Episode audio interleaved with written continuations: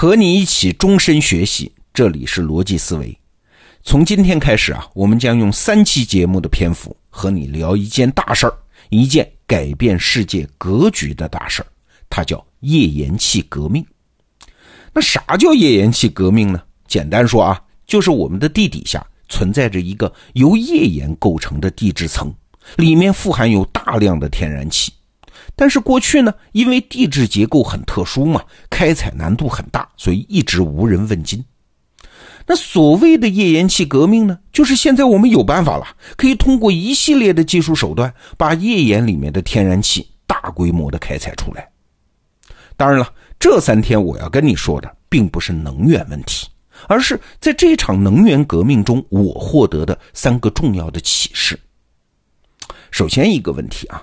就是页岩气革命最先是发生在美国的，那美国凭什么在这场能源革命中打头阵呢？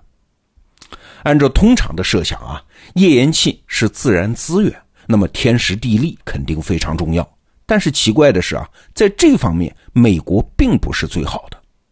我们首先来看资源，按照目前的勘探结果，中国的页岩气储量。才是世界第一啊！后面是谁呀？是阿根廷和阿尔及利亚，美国只能算是老四。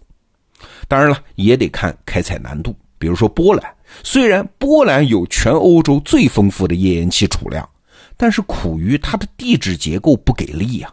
几大能源公司看了一圈，都想不出什么好办法来开采。我们中国的开采难度也比较大，但是美国的地质它就便于开采吗？也不一定啊。我们来看一个细节：页岩革命爆发的主要地点之一啊，是美国的德克萨斯州。这个州啊，紧挨着墨西哥，而且历史上它就是墨西哥的一部分呢。地质结构是完全一样。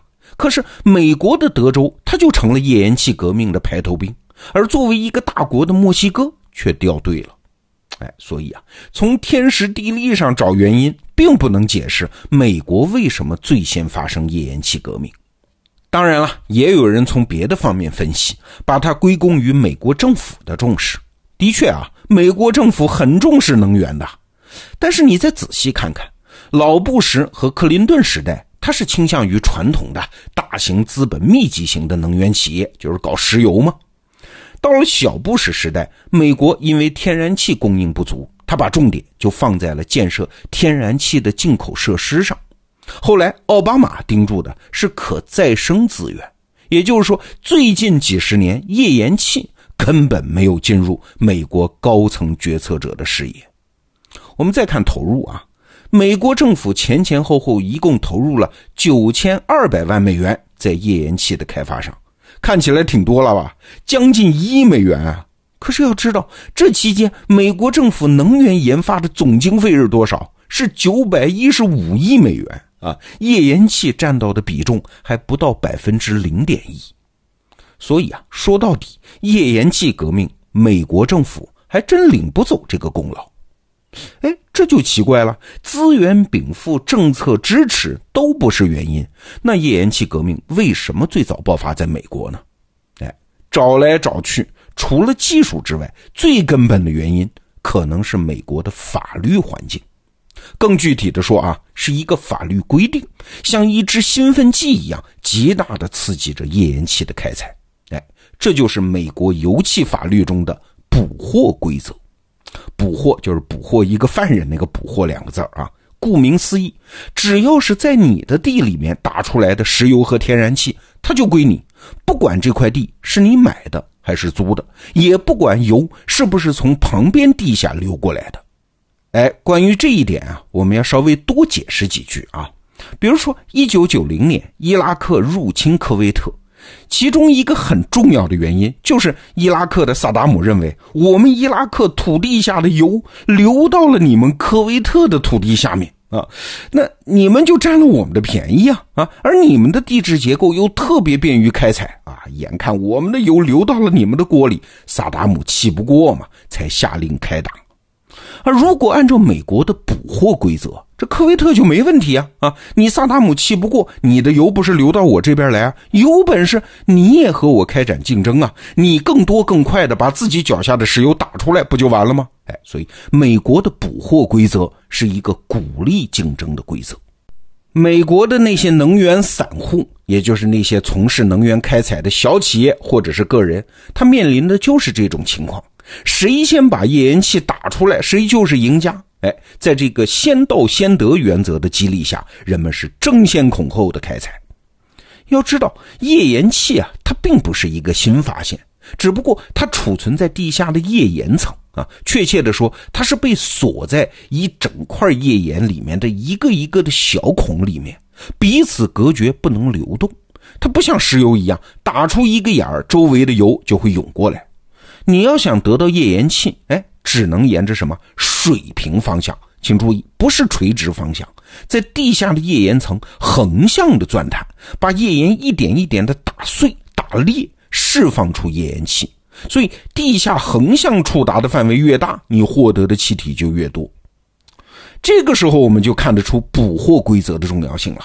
假设没有他，那按照传统的财产权，谁脚下的资源就归谁。哎，你旁边邻居的水平钻探，万一打到了我的脚底下。你不就是在公然抢劫我的资源吗？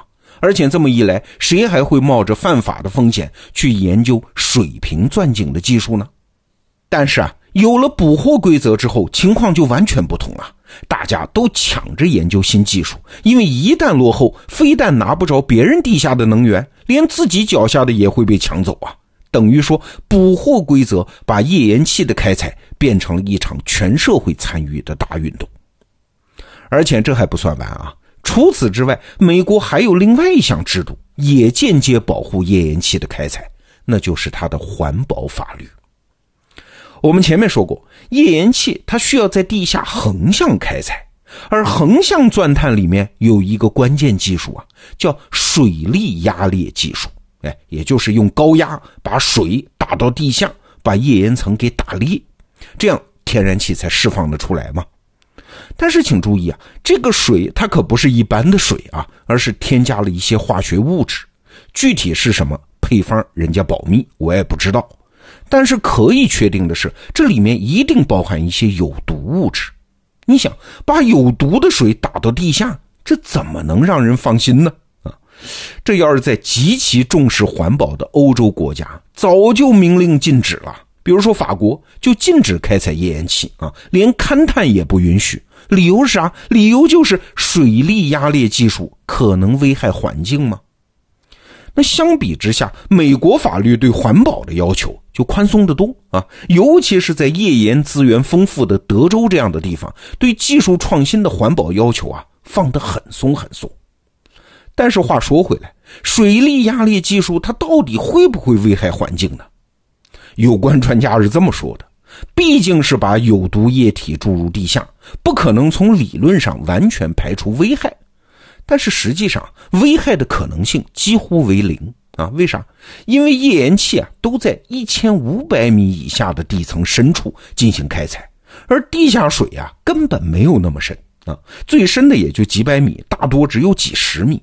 而且呢，在地下水层和油气层之间还有一个不透水、不透气的岩层，把它们隔绝开。也正是因为这些限制，页岩气的开采才那么费劲嘛！啊，所以你看，油气不容易获得，这个有毒物质它也不容易来到我们人类的生活圈当中啊。当然了，环保主义者会坚持啊，即使只有那么一点点危害环境的可能性，我们也不允许它发生。这话是好说，但是凡事皆有代价呀。你不开采页岩气，看上去是保护了环境，但是也就因此错过了页岩气的好处啊。就拿欧洲人来说，你回避了页岩气，就只能一方面从俄罗斯进口大量的天然气，同时你还要增加煤炭的使用量。比如说，德国和荷兰都在建设大型的燃煤发电厂。最终的结果是啥？就是非常重视环保的欧洲，它的碳排放反而在持续增加。而美国这边呢，因为大力开采页岩气之后，不但能源价格猛跌，而且天然气的使用量大增。要知道，天然气是比煤炭和石油都更为清洁的、碳排放更少的一种能源啊。这就导致页岩气革命之后，不那么重视环保的美国，整体碳排放反而出现了有史以来的第一次下降，而且降幅超过了百分之十。哎，这笔环保主义的账不知道该怎么算呢？当然了，归根结底，这些好处都是来自于最初的捕获规则和相对宽松的环保要求啊。这也正是市场经济的重要原则之一啊，以促进生产为导向，权利和责任相匹配，为了获得收益，接受必要的成本嘛。所以啊，与其说页岩气革命是一场技术革命，不如说是一场制度变革，或者说是制度变革促成的一场全民参与的技术创新。好了，今天的节目咱们就说到这儿，明天我们就具体说说美国那些石油个体户是怎么在页岩气革命中崛起的。咱们明天见。